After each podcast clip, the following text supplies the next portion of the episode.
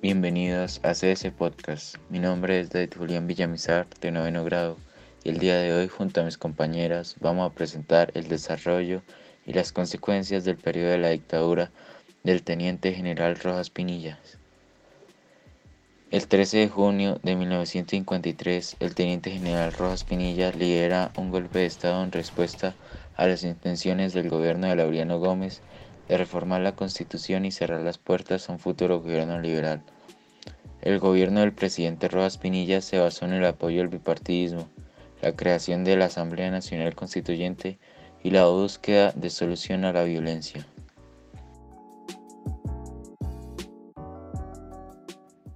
Soy Lina Sofía y a continuación les comentaré sobre los elementos positivos y negativos más representativos de esta dictadura.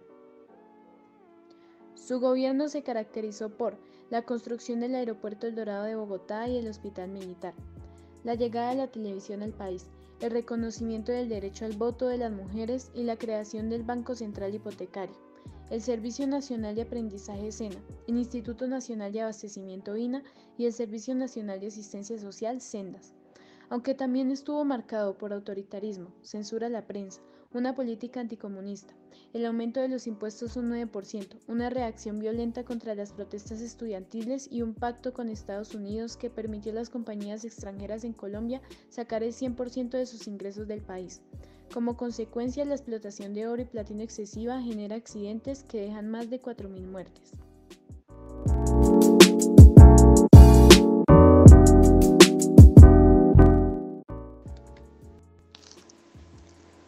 Soy Isabel Arenas Herrera y ahora hablaré de las problemáticas que llevaron al final de esta dictadura. Terminó el 10 de mayo de 1957, entregando el poder a una junta militar. La crisis de la dictadura, que inició en 1956 con el retiro del apoyo de los partidos tradicionales por el intento de Rojas por conseguir la autonomía, también se agravó por la situación económica y el arresto domiciliario de Guillermo de León Valencia. Siguieron una serie de protestas. Los primeros en movilizarse fueron los universitarios los primeros días de mayo. El 5 de mayo dejaron de circular los principales diarios del país. El 6 de mayo, los diarios cerraron desencadenando la huelga general del comercio capitalino. El 7 inicia la parálisis industrial en Medellín y Bogotá. El 8, el paro económico se extiende a Cali, Barranquilla, Manizales y otras ciudades. El 9, los víveres ya escaseaban. Mientras, el gobierno sancionaba a los bancos y había manifestaciones de estudiantes y señoras enlutadas en Bogotá, Popayán, Palmira y Buenaventura.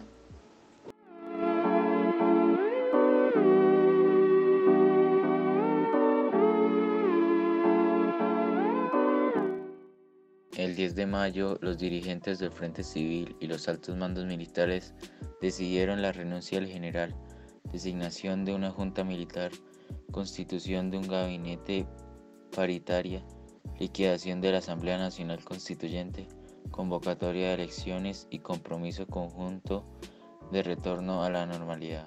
Ilegales, las Fuerzas Armadas de la República, fieles a las supremas consignas que desde la historia les da el libertador Simón Bolívar y la patria misma, y con la exclusiva orientación de encauzar a Colombia por las vías de la unidad tan profunda y largamente suspirada por todos los buenos colombianos, por las vías del orden fecundo, de la auténtica justicia para todos, del verdadero progreso para las comarcas sin distingos de ninguna naturaleza y de la paz ennoblecedora y munificante, todo según los cánones primordiales de Cristo, Señor nuestro, y del libertador Simón Bolívar, han determinado hacerse cargo del gobierno del país.